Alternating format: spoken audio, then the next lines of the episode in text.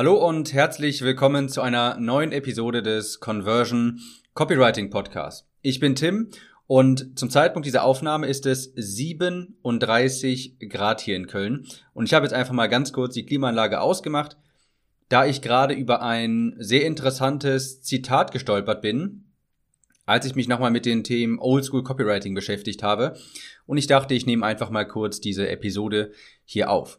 Und zwar bin ich über folgendes Zitat gestolpert. It's not about building better mousetraps. It's all about building larger mice and then building terrifying fear of them in your customers. Das kommt von Gene Schwartz. Er sagt also, er sagt also, es geht gar nicht darum, eine bessere Mausefalle zu bauen, sondern es geht darum, eine größere Maus zu erschaffen und dann Furcht vor dieser Maus in deinen Customern, also in deinen äh, Kunden zu wecken. Was heißt das jetzt genau?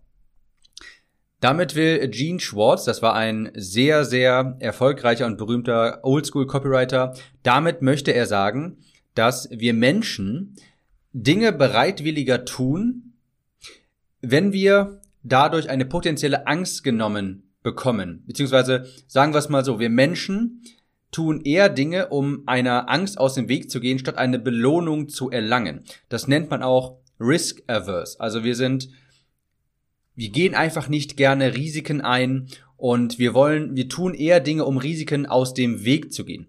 Das kennst du bestimmt auch, dass man sagt, äh, wir Menschen sind eher motiviert durch Angst und Schmerz statt Freude. Und darauf geht das Zitat so ein bisschen zurück.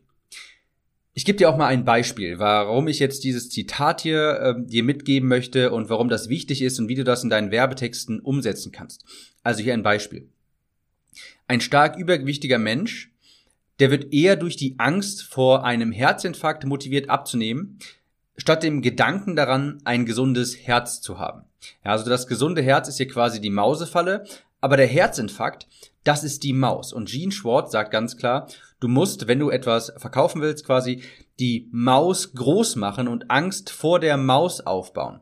Das heißt, wenn wir mal das Beispiel, wenn wir jetzt ein weiteres Beispiel nehmen und tatsächlich auf Mausefallen eingehen wollen, wenn du also tatsächlich Mausefallen verkaufen willst, dann bewirbst du nicht die Features der Mausefalle, du sagst nicht, wie wunderbar sie verarbeitet ist, was für tolle Materialien verwendet wurden und so weiter, sondern du plusterst das Problem auf, das die Mausefalle löst, also die Maus.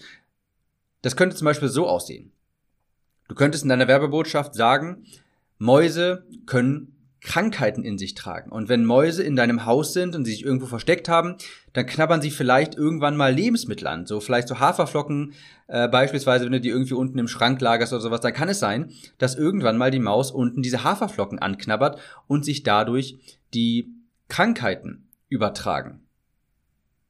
Und du merkst jetzt schon, wenn ich das so sage, dann würdest du wahrscheinlich auch einfach, dann ist jetzt der Bedarf für eine Mausefalle sehr viel größer, weil ich jetzt die Maus quasi aufgeplustert habe. Und zwar das Problem, dass das Produkt löst. Das Problem, die Maus, dass die Mausefalle löst. Es ist dir jetzt schon fast egal, wie robust die Mausefalle ist, aus welchem Material diese Mausefalle ist. Du würdest sie jetzt kaufen, da du sie jetzt als ganz konkrete Lösung für ein Problem siehst, nämlich für die Maus, die potenziell Krankheiten übertragen kann, auch an deine Kinder oder sowas. Das Zitat hier anzuwenden bedeutet also, die Konsequenzen darzustellen, wenn dein Kunde nicht dein Produkt verwendet. Und hier eine ganz kleine Anmerkung. Das bedeutet natürlich nicht, dass du dieses klassische Hard-Selling betreiben solltest. Ja, also dieses schmierige, dieses, du weißt genau, was ich meine, ja. Also dieses sowas wie, willst du an einem Herzinfarkt sterben? Natürlich willst du das nicht und deshalb kauf jetzt hier dieses Produkt. Davon distanziere ich mich ganz klar. Das ist ekelhaft, das stirbt aus, das ist auch moralisch nicht vertretbar. Ich habe dir jetzt gerade nur dieses Extrembeispiel mit der Maus genommen, die die Krankheiten übertragen könnte. Das habe ich ja nur gerade als Praxisbeispiel genannt, um mal das, um ein Extrem zu zeigen, um das um einfach dieses Konzept darzustellen, weil daran wird das am besten deutlich an so einem Extrem. Ich gebe dir jetzt auch mal ein Beispiel für dieses Zitat, wie du das nutzen kannst aus der heutigen Zeit, ohne dieses harte, ekelhafte ähm, ja, Hard-Selling. Nehmen wir an, du vertreibst ein Plugin für einen Member-Bereich oder nicht unbedingt ein Plugin, sondern einfach eine Lösung für einen Mitgliederbereich. Das könnte sowas sein wie Coachy, das könnte sowas sein wie Kajabi, du kennst diese Dinge. Du könntest jetzt zum einen natürlich sowas sagen wie, du könntest beschreiben wie, der Mitgliederbereich so gut wie immer erreichbar ist. Du könntest damit werben, dass wir 99% Uptime haben, dass die Mitglieder den Mitgliederbereich immer erreichen können. Das ist ein tolles Feature und das ist auch wunderbar, aber da denken sich die Leute irgendwie so, aha, ja, ist ja cool. Das ist quasi, du, du bewirfst jetzt die Mausefalle. Du versuchst jetzt die Mausefalle in einem besseren Licht darzustellen.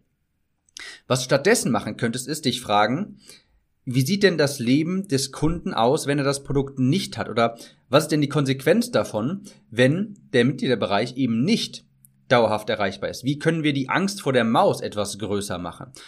Und zwar wie folgt. Du könntest die Konsequenzen aufzeigen, wenn der Mitgliederbereich eben nicht ständig erreichbar ist. Das ist übrigens, ähm, hier spreche ich ein bisschen aus dem, hier plaudere ich aus dem Nähkästchen, denn genau dieses Problem ist mir jetzt schon häufig passiert. Es passiert bei meiner aktuellen Lösung leider, dass hin und wieder der Mitgliederbereich nicht verfügbar ist. Und was passiert dann?